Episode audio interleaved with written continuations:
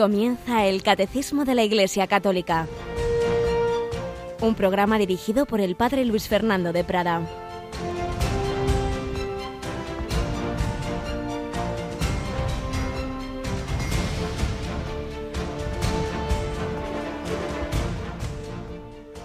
Uno le dijo, Te seguiré, Señor, pero déjame primero despedirme de los de mi casa. Jesús le contestó, Nadie que pone la mano en el arado y mira hacia atrás, vale para el reino de Dios. Alabado sean Jesús, María y José. Muy buenos días, muy querida familia de Radio María en este miércoles 28 de septiembre, que recordamos a un mártir, San Venceslao de Bohemia, que siguió a Jesucristo como laico, como rey, lo puso por encima de todo. Y es lo que el Evangelio de hoy nos cuenta. Diversas personas que querían seguir a Jesús, pero bueno, hasta cierto punto, con condiciones. Y Jesús les deja claro que no es tan fácil, que si vas, vamos con Él hay que tomarle en serio. No es un hobby, no es bueno. Voy a misa, rezo un poquito y luego ya veremos. No, no. El Hijo del Hombre no tiene dónde reclinar la cabeza poner al Señor por encima de todo, incluso de la familia. Deja que los muertos entierren a sus muertos, tú vete a anunciar el reino de Dios. Sí, empecé a seguir a Jesús, pero bueno, luego me he acordado de esto, del otro. Nadie que pone la mano en el arado y mira hacia atrás es apto para el reino de Dios.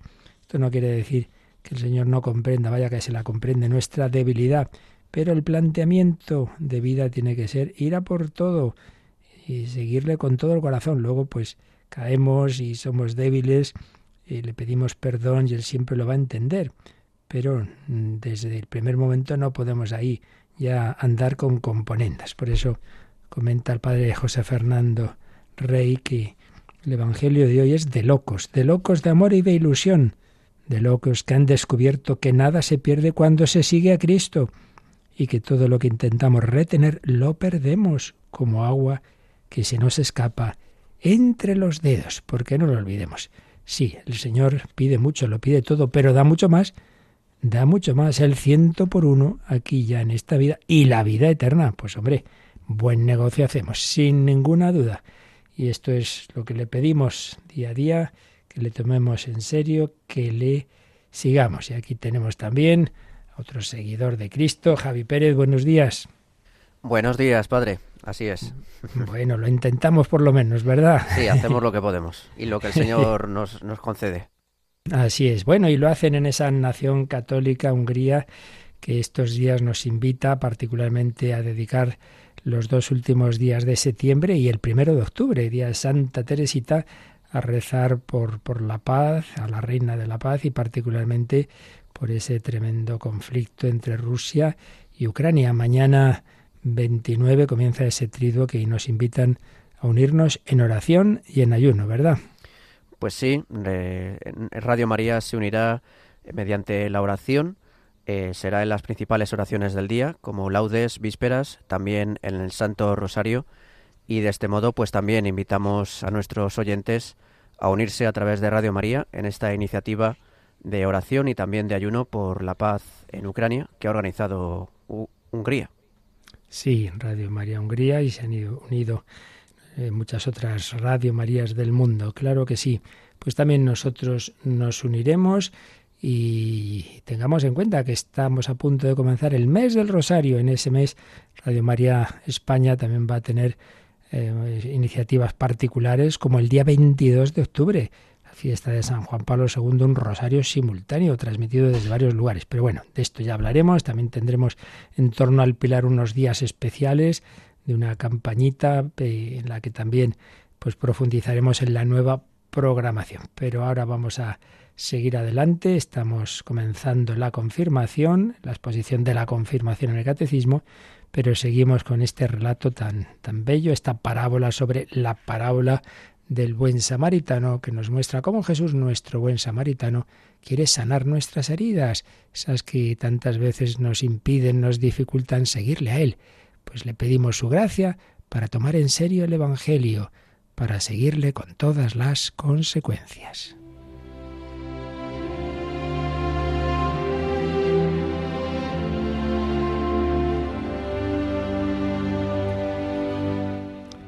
Los signos del samaritano, sacramentos y misericordia, por el Padre José Granados.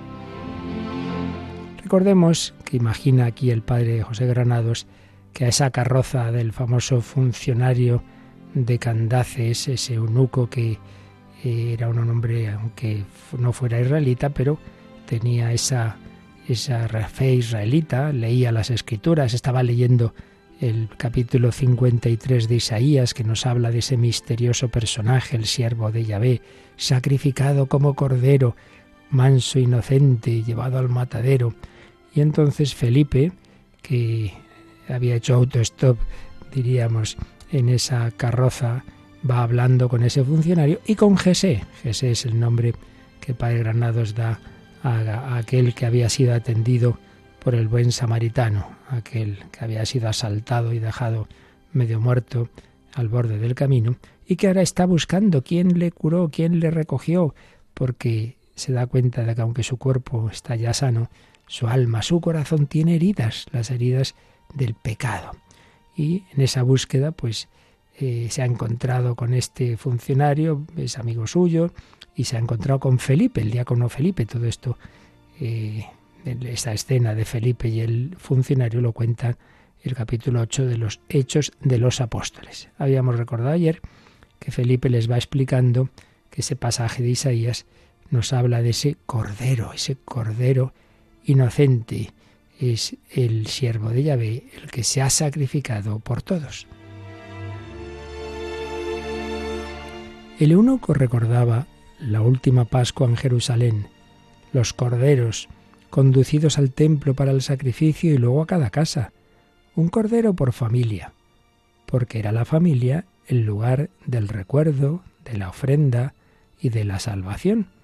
Y al celebrar la fiesta cada hogar viajaba con el corazón al antiguo Egipto, cuando el animal sacrificado rescataba al primogénito, a aquel que abría el vientre materno.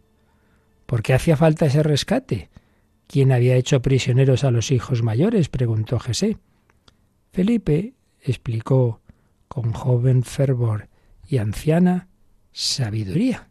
Le cuenta a Jesé, pues, de dónde viene esa fiesta de la Pascua. Había que rescatar al primogénito porque pende sobre cada nueva vida, sobre cada hijo, un precio, una deuda impagable. En el símbolo del Cordero se confesaba esa deuda con gratitud y así se entraba en alianza con la fuente de la vida. Solo de este modo, reconociendo su origen más alto, se podía recibir al Hijo y confiarle el propio nombre y educarlo y prepararle una herencia.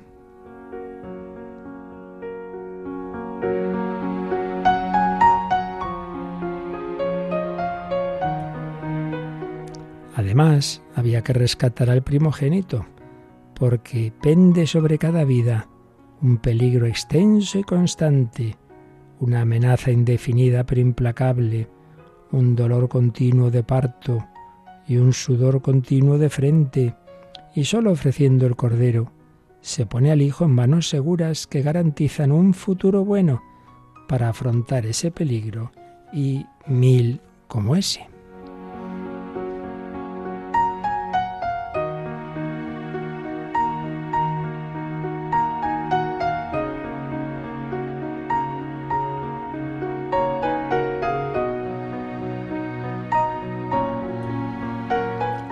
Aquella noche de Pascua, contaba Felipe, la sangre de los corderos ungía las jambas de cada hogar judío, como un grito que ahuyentara el mal, para contenerlo fuera de los muros paternos, fuera del regazo materno, a cuyo calor se apretaban todos en la misma carne.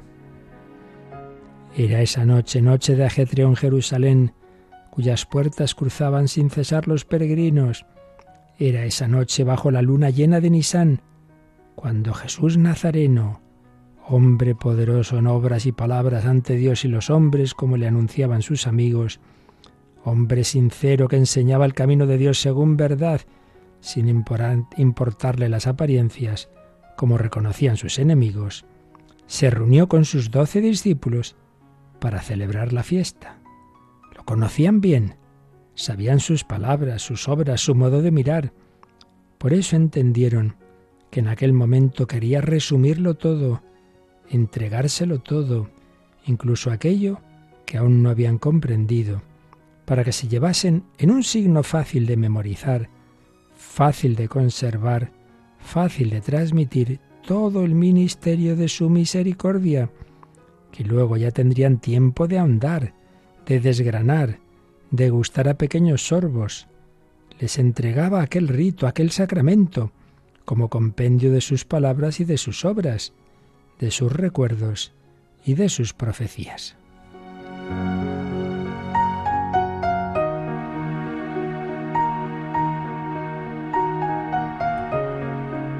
¿Un rito nuevo? ¿No era aquel simplemente el rito de Pascua, el de los corderos y las hierbas amargas? Felipe aclaró. La noche no había traído una celebración común de la Pascua. El maestro introdujo gestos y palabras insólitos. Mientras cenaban repartió el pan y dijo, Tomad y comed, esto es mi cuerpo. Y al final, cuando la bendición de las copas pasó a, todas a todos la suya, Tomad y bebed, esta es la sangre de la alianza derramada por vosotros. Este gesto les recordó enseguida otro rito de la ley de Moisés, el sacrificio de acción de gracias o toda. Lo ofrecían los enfermos graves salvados del lecho fúnebre, los náufragos rescatados del mar sediento, los guerreros que escaparon de la incierta batalla. En el toda se repartía a los amigos pan cotidiano y una copa de salvación, como en la ofrenda de Jesús aquella noche. Se agradecía así el rescate de la muerte, el don de la vida recobrada.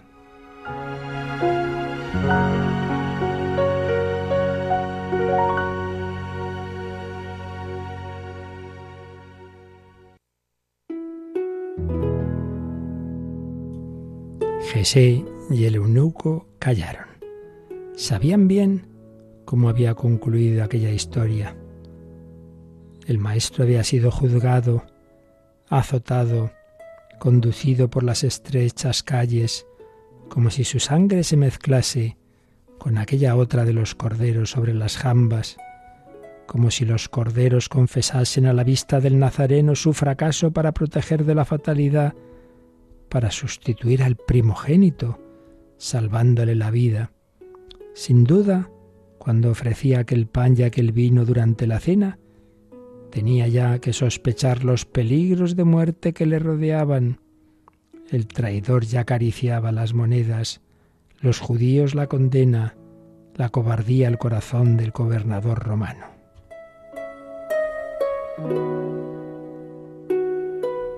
Jesé no comprendía ¿Cómo ofrecer en un momento así una acción de gracias?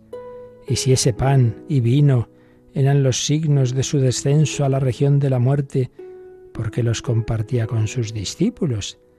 ¿Qué regalo siniestro era aquel? Pero Felipe continuó su relato que no terminaba allí, con la muerte del Nazareno, pues la paciencia es el lenguaje de la misericordia y la misericordia verdadera solo se muestra con el correr del tiempo por sus frutos de vida.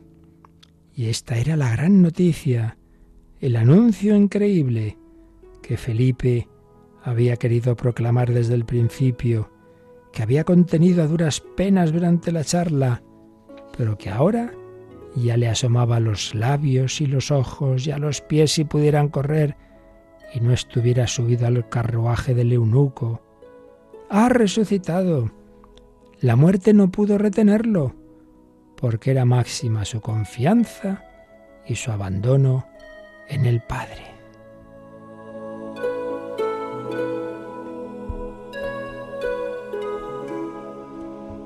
Pues vamos a dejar aquí este relato. Es la forma en que imagina el Padre Granados que ese diácono Felipe estaba contándoles, por supuesto, a quien nos cuenta la historia real, al eunuco de Candaces, a ese funcionario, pero también, según este relato, a Jesús, como Felipe evangeliza, como Felipe anuncia, que sí, que ese personaje que estaba leyendo en el capítulo 53 de Isaías, el funcionario, el siervo de Yahvé, era el mismo cordero, inmolado el cordero, que siglos antes había sido sacrificado en la primera Pascua y que seguían todos los años los judíos sacrificando, representaba, simbolizaba, anticipaba al siervo de Yahvé, a Jesús de Nazaret, que ciertamente había muerto, había derramado su sangre como cordero inocente, pero la cosa no terminó ahí. Había resucitado y desde ahí todo cobraba sentido. Y antes de esa pasión había instituido ese misterioso y maravilloso y asombroso sacramento, la Eucaristía. No olvidemos que este relato nos quiere presentar los sacramentos como obra hoy día de la acción de Cristo resucitado. Sacramentos y misericordia. Pero bueno, ya seguiremos viendo cómo iba, seguía presentando, apareciendo ese relato de los sacramentos como obra de misericordia de nuestro Redentor. Thank you.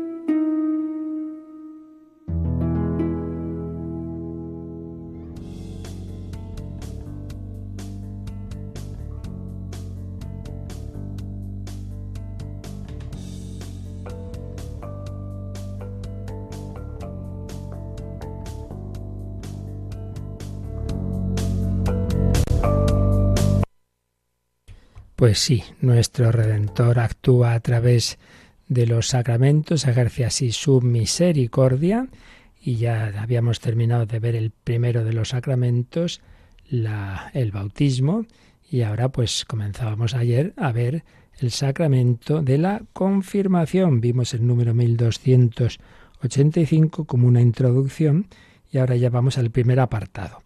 La confirmación en la economía de la salvación. Ya recordábamos que economía no tiene aquí un sentido de lo material, del dinero, no, no, viene a ser como el plan de Dios, el plan de la salvación, la historia de la salvación, como a lo largo de la historia Dios ha ido diseñando y cumpliendo ese plan cuyo centro es la encarnación, pasión, muerte y resurrección de nuestro Señor para enviarnos el Espíritu Santo, el Espíritu Divino, para que vivamos por Dios y desde Dios, con Dios y para Dios. Bueno, la confirmación en la historia de la salvación, una historia que tiene ese esa preparación en lo que llamamos el Antiguo Testamento, pero que ese Antiguo Testamento lo que hace es preparar la venida de Cristo. Vamos a ver cómo nos lo resume Javi, el número 1286. En el Antiguo Testamento, los profetas anunciaron que el Espíritu del Señor reposaría sobre el Mesías esperado para realizar su misión salvífica. El descenso del Espíritu Santo sobre Jesús en su bautismo por Juan fue el signo de que Él era el que debía venir, el Mesías, el Hijo de Dios. Habiendo sido concebido por obra del Espíritu Santo, toda su vida y toda su misión se realizan en una comunión total con el Espíritu Santo que el Padre le da sin medida. Bien, pues en este número mm, vemos las siguientes afirmaciones. Primero, nos habla del Antiguo Testamento y ahí dice que los profetas anunciaron que el Espíritu del Señor reposaría sobre el Mesías esperado. Ese Mesías que esperaban, ese personaje que Dios había prometido, iba a tener a ser movido por el Espíritu del Señor. ¿Para qué? Para realizar esa misión de salvación que Dios le encomendaba. Primera afirmación con unas citas que enseguida leeremos. Citas de, del Antiguo Testamento. Luego ya se nos dice que esto se cumple en Jesús. Y tenemos esa escena que comentamos en su día, va muy a fondo, del bautismo de Jesús en el Jordán. Y recordemos que ahí aparece ese símbolo de la paloma que desciende sobre Jesús. Y entonces Juan Bautista ve ahí que en efecto ese era el Mesías, que ese es aquel que estaba anunciado, aquel sobre el que iba a reposar el Espíritu Santo. Pero después añade el catecismo eh, una, una frase que un poco sintetiza cómo toda la vida de Jesús está en relación con el Espíritu Santo. Para empezar, ha sido concebido por obra del Espíritu Santo, no por obra de varón. Pero además toda su vida y toda su misión se realizan en una comunión total con el Espíritu Santo, que como dice el Evangelio de San Juan, Juan 3:34, el Espíritu Santo el Padre se lo da a Jesús sin medida. A otros profetas, a los distintos personajes les ha comunicado una cierta, pues eso, una cierta presencia y acción del Espíritu Santo, pero a Jesús totalmente, sin medida, sin medida. Bueno, vamos a ir releyendo este número, pero ya con las citas bíblicas que aparecen. Dice, en el Antiguo Testamento los profetas anunciaron que el Espíritu del Señor reposaría sobre el Mesías esperado. Y aquí nos cita al profeta Isaías 11.2, que nos dice este texto. Leemos desde el final del primer versículo. Brotará un renuevo del tronco de Jesé y de su raíz florecerá un vástago. Recordemos que Jesé era el padre del rey David. Pues de ese tronco, de esa descendencia, brotará un renuevo. Un renuevo de ese tronco y de su raíz florecerá un vástago. Y sobre ese personaje esperado, sobre él se posará el Espíritu del Señor espíritu de sabiduría y entendimiento, espíritu de consejo y fortaleza, espíritu de ciencia y temor del Señor. ¿Suenan estas palabras? Pues sí, son los dones del Espíritu Santo, que, que el Espíritu Santo pues ilumina y da unas especiales gracias para el entendimiento y para la voluntad, sabiduría, entendimiento, consejo, fortaleza, ciencia, temor del Señor. Isaías 11.2. Dice, entonces, los profetas anunciaron que el Espíritu del Señor reposaría sobre el Mesías esperado, Isaías 11.2, para realizar su misión salvífica. Y aquí nos cita un famoso pasaje de cuando Jesús, eh, ya iniciada su vida pública, volvió a su pueblecito, a su aldea donde se había criado, en Nazaret. Entonces recordemos que asiste al culto de los sábados, asiste a, la reunión que se realiza en la sinagoga de su pueblo y se ofrece a leer, sale a leer el libro, el rollo era porque no tenían libros encuadernados, sino así en forma de rollo, le dan el, precisamente el profeta Isaías. Entonces nos cuenta el capítulo 4 de San Lucas lo siguiente. Fue a Nazaret, donde se había criado. Entró en la sinagoga, como era su costumbre los sábados, y se puso en pie para hacer la lectura. Le entregaron el rollo del profeta Isaías y desenrollándolo encontró el pasaje donde estaba escrito. Entonces lo que leyó es precisamente Isaías 61.1, que está aquí citado en el Catecismo. El Espíritu del Señor está sobre mí, porque Él me ha ungido, me ha enviado a evangelizar a los pobres, a proclamar a los cautivos la libertad y a los ciegos la vista, a poner en libertad a los oprimidos, a proclamar el año de gracia del Señor. Esta es la cita de Isaías 61 que Jesús leyó en la sinagoga de Nazaret. Y después de leerla, ¿qué dijo Jesús? Nos cuenta San Lucas. Y él comenzó a decirles, hoy se ha cumplido esta escritura que acabáis de oír y se organizó una buena, porque entonces sus paisanos que le habían visto de niño, de adolescente, de joven, le habían visto crecer ahí con José el carpintero, decían, ¿qué? ¿Que, que este paisano nuestro está diciendo que él es el Mesías prometido, que, que se cumple en él esta escritura.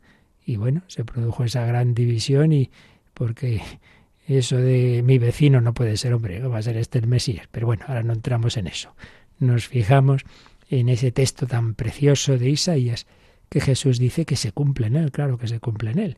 El Espíritu del Señor está sobre mí porque Él me ha ungido. Ya iremos viendo qué significa todo eso. Y es que Jesús como hombre, que es concebido por obra del Espíritu Santo, está también ungido, es decir, mm, penetrado en su humanidad, su cuerpo y su alma, por diversas infusiones, por así decir, del Espíritu Santo. Como Dios, evidentemente, es uno con el Padre y el Espíritu Santo, pero como hombre, va teniendo más y más esa comunicación del Espíritu Santo. Él me ha ungido. Y le ha ungido no simplemente para, para es eso, estar su humanidad llena de Dios, sino para la misión que tenía como Mesías, como Redentor. ¿Cuál? Evangelizar a los pobres, proclamar a los cautivos la libertad, a los ciegos la vista, poner en libertad a los oprimidos, proclamar el año de gracia del Señor. La misericordia de Dios, el Mesías nos la traía. ¡Qué preciosidad! Todo esto lo estamos viendo porque el sacramento de la confirmación tiene una unión muy profunda, como ayer ya empezábamos a anticipar, con el Espíritu Santo. Por eso, para que veamos cómo el Señor fue diseñando este plan de salvación en el cual está el sacramento de la confirmación, tenemos que empezar hablando del Espíritu Santo. Ese Espíritu que reposaba en el alma de Jesús, que lo había ungido. Sigue diciendo el número 1286. El descenso del Espíritu Santo sobre Jesús en su bautismo por Juan fue el signo de que era Él el que debía venir, el Mesías, el Hijo de Dios. Y aquí nos pone dos citas. Juan, perdón, Mateo 3, 13, 17 y Juan 1, 33, 34. Mateo 3. Por entonces viene Jesús desde Galilea al Jordán y se presenta a Juan para que lo bautice. Pero Juan intentaba disuadirlo, diciéndole, Soy yo el que necesito que tú me bautices y tú acudes a mí. Jesús le contestó, Déjalo ahora Conviene que así cumplamos toda justicia. Entonces Juan se lo permitió. Y apenas se bautizó Jesús, salió del agua.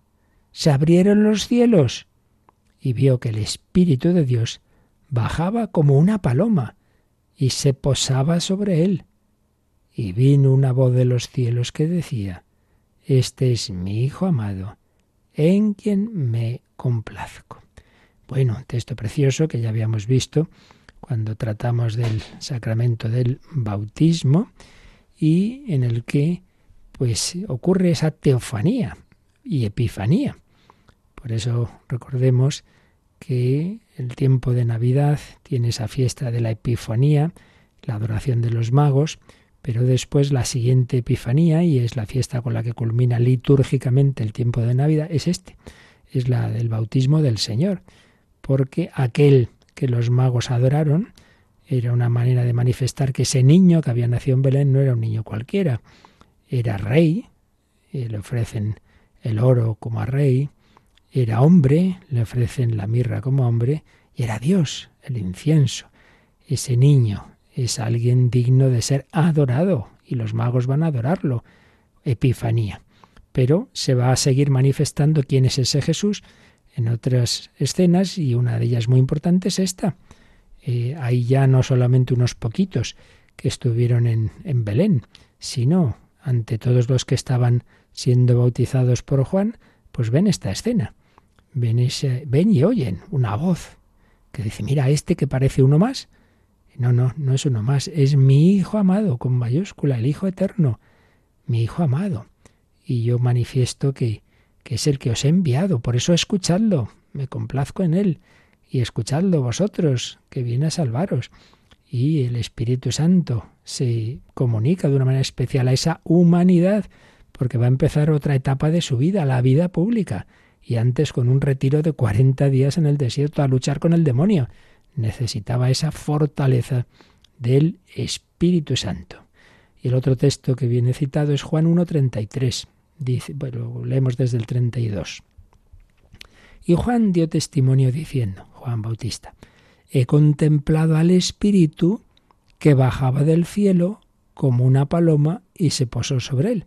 Claro, esto lo escribe Juan Evangelista, que era discípulo de Juan Bautista. Entonces Juan Bautista contaba después del bautismo, mirad lo que yo he visto. He contemplado al Espíritu, al Espíritu Santo que bajaba del cielo como una paloma y se posó sobre él. Yo no lo conocía, Alguno dirá, hombre, si yo lo conocía, pues no. De niños y primos habrían tenido trato de niños, pero luego Juan se fue al, desierto, Jesús en Nazaret, habían pasado unos 30 años, pues claro, a saber quién era mi primito, quién es el Mesías. Ya no sabía ya Juan quién era. Yo no lo conocía.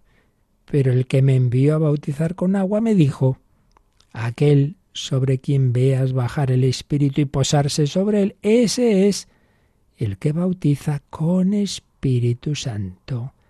Y yo lo he visto y he dado testimonio de que este es el Hijo de Dios. Qué texto tan bonito.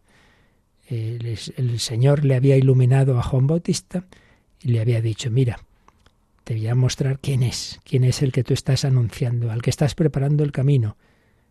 Sí, Juan Bautista es el último profeta, el que prepara el camino, la última preparación antes de la venida del Mesías. Y es al que tú anuncias y por el que iba a dar la vida después. Es aquel sobre quien veas bajar el Espíritu Santo en forma de del símbolo de la paloma, entonces ese, y ese es el que va a bautizar con Espíritu Santo. El bautismo de Juan era un simple signo, una llamada a la conversión, una predicación en acción, digamos, pero nada más. Mientras que Jesús, lleno del Espíritu Santo, nos va a bautizar con Espíritu Santo, es decir, nos va a empapar de Dios, del corazón de Cristo, brota ese Espíritu Santo, brota esa comunicación de la vida de Dios. Eso es lo importante. lo que hacía Juan Bautista era un rito, era un símbolo, era una preparación, una invitación a la conversión, pero no era un sacramento todavía. Los sacramentos empiezan pues ya cuando empieza la iglesia. Y, y, en ellos quien actúa es Jesús. Y en todos los sacramentos, de una manera o de otra, se nos comunica el Espíritu Santo. Es un signo eficaz, no es una mera predicación para que yo tenga una buena actitud, que está muy bien, pero es mucho más. Ese es el que bautiza con Espíritu Santo. Y yo lo he visto y he dado testimonio de que este es el Hijo de Dios. ¡Qué preciosidad! Y finalmente dice el 1286 que Jesús, habiendo sido concebido por obra del Espíritu Santo, toda su vida y su misión, toda ella, toda la vida y toda la misión de Cristo, se realizan en una comunión total con el Espíritu Santo que el Padre le da sin medida, sin medida. Juan 3:34. La frase completa de Juan Bautista es, el que Dios envió habla las palabras de Dios, porque no da el Espíritu con medida, sino que lo da sin medida. No es una pequeña comunicación del Espíritu Santo, sino que con Jesús llega ya la plenitud, la comunicación plena del Espíritu Santo, que se iba a mostrar en Pentecostés y ya pues en la vida de la Iglesia a través de, la, de, lo que es el cuerpo místico, de lo que es la Iglesia, Jesús nos quiere comunicar en plenitud el Espíritu Santo. Bueno, pues este es el, el número 1286 con los textos bíblicos citados y enseguida profundizamos en ellos. Pero esto no es para que digamos qué bonito, sino que es para que oremos también nosotros e invoquemos al Espíritu Santo para que nos llene más y más y para que también seamos instrumentos de comunicación de ese espíritu a nuestros hermanos, que necesitan también que a través de nuestra humanidad el Señor toque sus corazones y les diga, mira, lo que tú buscas no lo vas a encontrar en esta tierra, viene de lo alto, del cielo, se abrieron los cielos, el hombre está hecho para estar en comunicación con Dios, hemos roto la comunicación por el pecado original y toda la historia de pecado, pero el Hijo de Dios se ha hecho hombre y nos quiere comunicar al Espíritu Santo para volver a esa comunicación, para que vivas como Hijo de Dios, con un corazón filial y fraternal. Él es el buen samaritano que cura nuestras heridas y unge nuestro ser con el Espíritu Santo.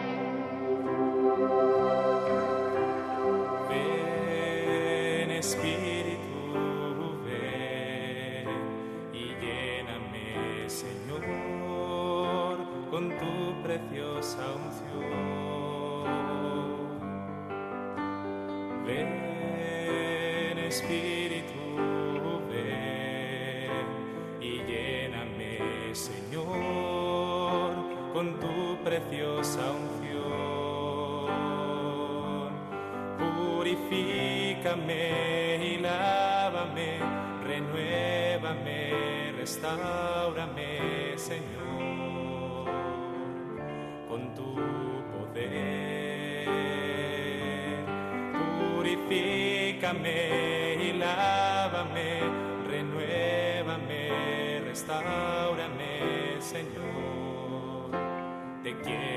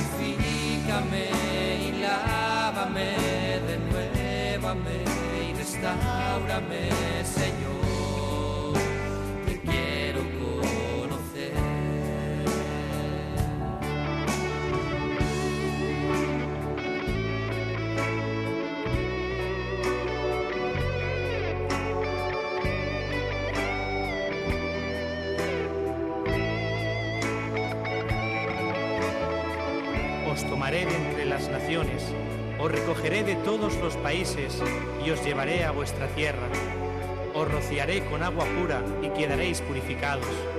Os daré un corazón nuevo, infundiré en vosotros un espíritu nuevo. Quitaré de vuestra carne el corazón de piedra y os daré un corazón de carne. Infundiré mi espíritu y viviréis. No temáis, yo estoy con vosotros hasta el fin del mundo. Buscadme en la brecha y viviréis. Os llevo mucho tiempo esperando. No os imagináis lo que os tengo reservado en la casa de mi Padre.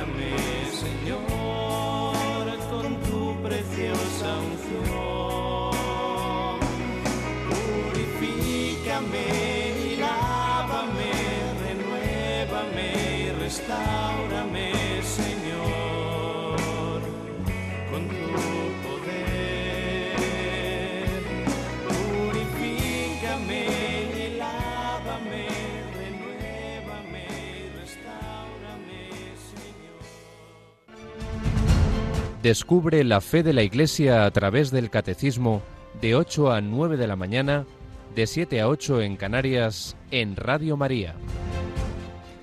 La fe de la Iglesia, que resume el catecismo ahora sobre el Espíritu Santo como prolegómeno a que vayamos profundizando en el sacramento por excelencia del Espíritu Santo. En todos ellos se nos comunica el Espíritu Santo, pero de una manera muy particular en la confirmación.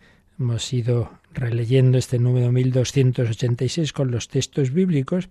Luego, claro, nos, el catecismo siempre relaciona unas partes con otras, unas partes del propio catecismo con otras, y nos recuerda, como es natural, que nos había estado hablando del Espíritu Santo cuando tratamos en la primera parte del catecismo, en el credo, la tercera parte del credo se refiere al Espíritu Santo. Primera parte, Dios Padre, Creador, Padre Todopoderoso. Segunda parte, Jesucristo, la obra redentora. Y tercera parte, el Espíritu Santo. Y claro, cita muchos números, pero por lo menos vamos a releer el primero de los números citados, que es el 702, donde se nos hablaba del Espíritu y de la palabra de Dios en el tiempo de las promesas, en ese tiempo preparatorio de la encarnación y redención que llamamos el tiempo del Antiguo Testamento. Leemos, Javi, este número 702. Desde el comienzo y hasta la plenitud de los tiempos, la misión conjunta del Verbo y del Espíritu del Padre permanece oculta pero activa. El Espíritu de Dios preparaba entonces el tiempo del Mesías, y ambos, sin estar todavía plenamente revelados, ya han sido prometidos a fin de ser esperados y aceptados cuando se manifiesten. Por eso, cuando la Iglesia lee el Antiguo Testamento, investiga en él lo que el Espíritu, que habló por los profetas, quiere decirnos acerca de Cristo. Y añade este número un párrafo porque recordaréis, lo habré seguro que más de uno lo ha pensado alguna vez, ¿no? Cuando rezamos el credo decimos que era el Espíritu Santo, Señor de vida, que habló por los profetas. ¿Qué quiere decir exactamente este que habló por los profetas? Nos lo explica el párrafo que añadía aquí el, el 702. Por profetas, la fe de la Iglesia entiende aquí a todos los que el Espíritu Santo ha inspirado en la redacción de los libros santos, tanto del Antiguo como del Nuevo Testamento. La tradición judía distingue la ley, los cinco primeros libros o Pentateuco, los profetas, que nosotros llamamos los libros históricos y proféticos, y los escritos, sobre todo sapienciales, en particular los salmos. Bien, pues aquí este número 702 pues ha recordado lo que ya antes más o menos eh, os habíamos, habíamos comentado, ¿no? Cómo el Espíritu Santo iba preparando el tiempo del Mesías y cómo se había hablado, se había anunciado al Mesías, por supuesto, pero también se había hablado del Espíritu del Señor y de una misión conjunta que iban a realizar estos dos apóstoles, estos dos mensajeros. ¿Quiénes? El, el, el Hijo, el Verbo, y el Espíritu Santo. El Padre envía a su Hijo y envía al Espíritu Santo. Son los dos eh, auténticos apóstoles y mensajeros eh, enviados por el Padre al mundo. Luego lo que pasa es que actúan a través de los apóstoles humanos, ¿no? Pero realmente el, enviado por excelencia es el Hijo, tanto amó Dios al mundo que le entregó a su único Hijo, pero luego el Padre y el Hijo a su vez nos envían al Espíritu Santo porque solamente tocados por la gracia del Espíritu Santo podemos creer en Cristo, ya lo dice San Pablo. Nadie puede decir Jesús es Señor sino en el Espíritu Santo. Bueno, pues todo el Antiguo Testamento eh, eh, hay ese anuncio y esa promesa y esa esperanza de esa comunicación de, del Mesías y del Espíritu Santo, con textos como el que habíamos citado en la canción que acabamos de escuchar, ¿no? Os purificaré, derramaré sobre vosotros un agua pura. Esa agua pura, pues uno de los símbolos del Espíritu Santo, que recordemos, esto tiene también ese simbolismo en la cruz del Señor, cuando la lanzada le atraviesa el costado y al punto salió sangre y agua. La sangre había dado la vida a Jesús como cordero inocente inmolado y el agua, el agua, el símbolo del Espíritu Santo que se nos comunica a través del agua del bautismo y de los demás sacramentos. Bueno, pues esto es lo que nos, eh, así muy resumido, ¿verdad? Lo que nos dice este número. Pero vamos a profundizar un poco en ello, pues de la mano una vez más de un gran experto teólogo, teólogo en estos temas, que es quien ya desde hace varios años es obispo, Monseñor José Rico Pavés, pero que antes se dedicó plenamente a la teología, que gracias a Dios espero que no deje del todo, porque para ello el Señor le ha dado muchos dones. Y entonces en una obra sobre eh, la confirmación, unción del Espíritu Santo para la misión, nos explica que para que veamos, digamos, eh, esto que decíamos, de, de dónde vemos que, que, la confirmación la ha instituido Cristo.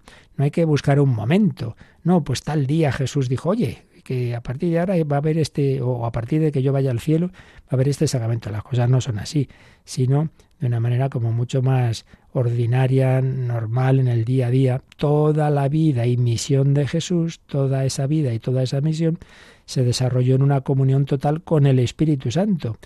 Entonces no es que sea un momento, sino, sino que tenemos que ver cómo hay esa unión entre Jesús y el Espíritu Santo y luego pues Él nos va a comunicar ese Espíritu Santo a través de la Iglesia, especialmente de los sacramentos. Entonces, siendo así, que toda la vida de Cristo está movida por el Espíritu Santo, sin embargo, señala la tradición y, y lo resume así don José Rico Pavés, que hay tres momentos, mm, tres, podemos señalar tres, dos momentos así concretos y luego todo un periodo más, más largo de comunicación entre de Jesús y el Espíritu Santo. Primero, claro, la concepción de Cristo en el seno de María por obra del Espíritu Santo. Segundo, el texto que hemos visto hace un ratito, el bautismo de Jesús en el Jordán, de manos de Juan el Bautista, como signo de que él era el que había de venir. Y tercero, este ya sería un periodo más, al, más largo en, en la vida pública,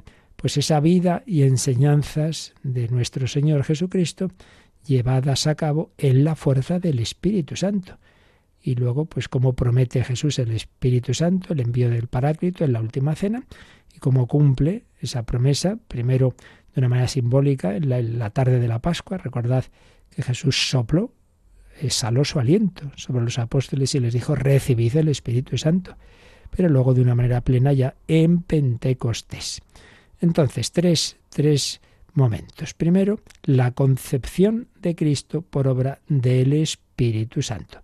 Como sabemos, esto nos lo cuenta San Lucas en el capítulo primero, y precisamente San Lucas es de los cuatro evangelistas, bueno, también San Juan de otra manera, pero por lo menos de los tres sinópticos, el que más nos habla del Espíritu Santo.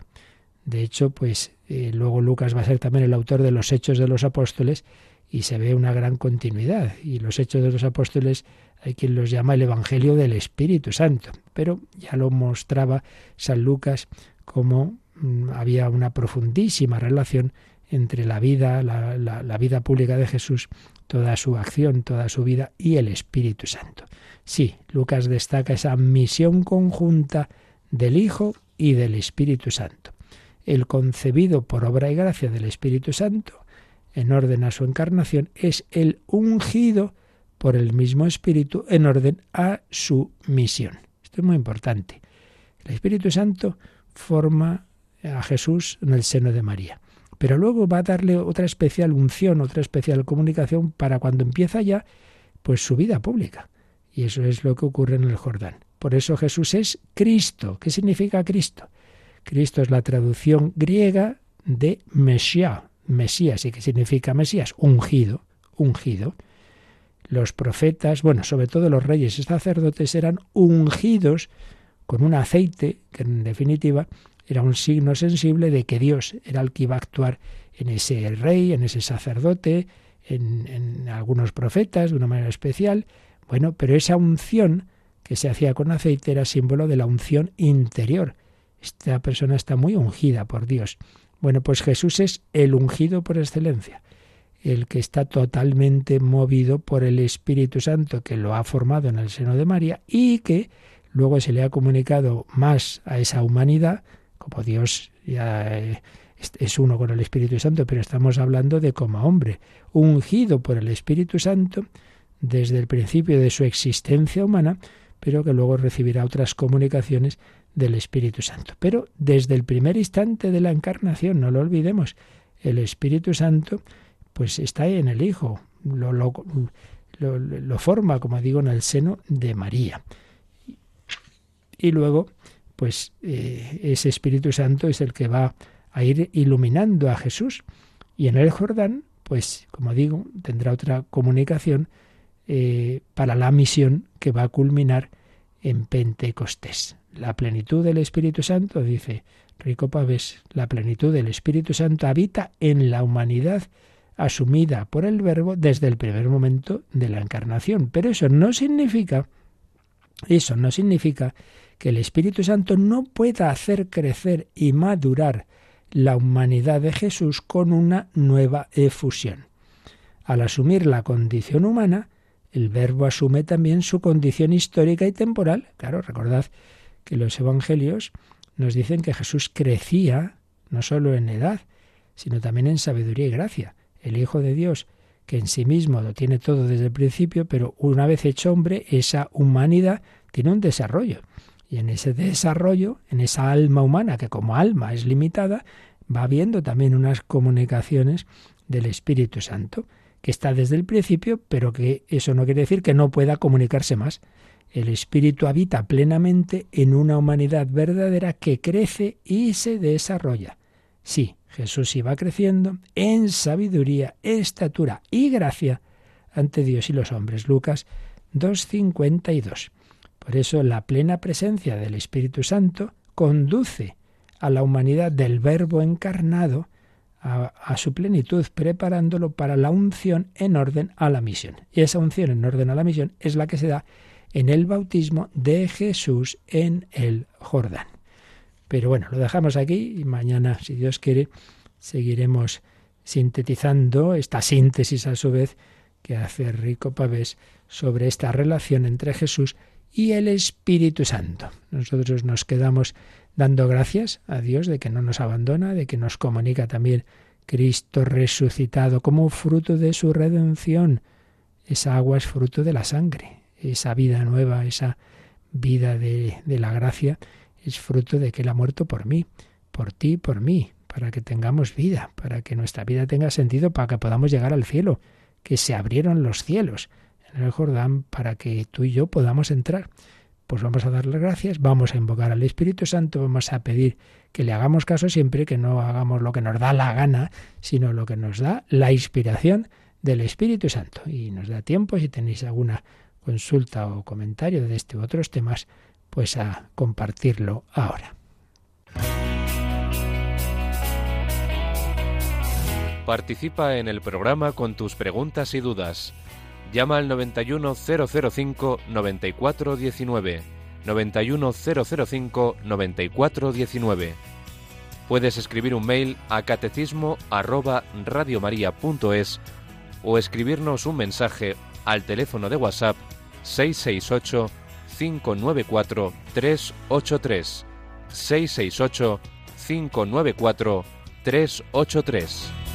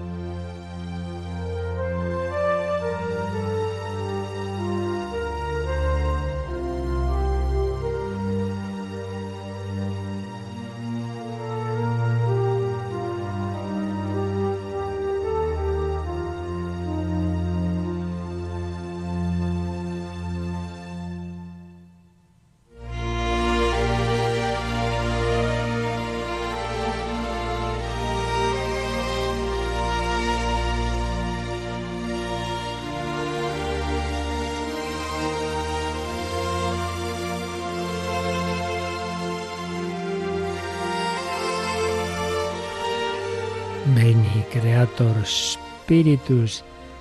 Damos gracias a Dios de que el Señor no nos abandona, nos ilumina y también se sirve de medios como esta radio todos los días. Lo vemos y lo compartimos y lo compartís como Pilar que nos dice Dios los bendiga, hacen mucho bien a las almas con esta emisora de la Virgen María.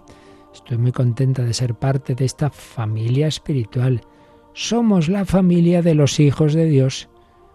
Y la radio nos ayuda a vivir en la presencia de Dios, con los programas de formación cristiana. Qué bonito vivir en la presencia de Dios. Si somos hijos suyos, pues hombre, vivamos en su presencia. También Marcos, quiero agradecer a Radio María todo su trabajo, todo el bien que hacen con sus fabulosos programas y retransmisiones. Y agradece especialmente a los sacerdotes de la parroquia que tenemos aquí al ladito, la parroquia de Santa María de la Dehesa, que nos ofrecen la Santa Misa casi todas las mañanas a las 10. El Señor actúa a través de su iglesia, de nuestra debilidad, de nuestros medios pobres humanos o técnicos también, como es el caso de la radio, pero que si algo hace de bien no es por nosotros ni por la técnica, sino por el Espíritu Santo. Por eso siempre, siempre que hagamos algo, invoquemos antes al Espíritu Santo, sobre todo de orden apostólico. Nuestras palabras en sí mismas no sirven. Esa homilía, esa catequesis, esa charla, pues tocará el corazón si el Espíritu Santo actúa y así que pídeselo, que te ilumine el Espíritu y que ilumine a los oyentes. Ven, Espíritu Santo. Y al Espíritu Santo le pedimos también que nos bendiga en este día, que lo vivamos en esa presencia de la Santísima Trinidad. La bendición de Dios Todopoderoso, Padre, Hijo y Espíritu Santo, descienda sobre vosotros. Alabado sea Jesucristo.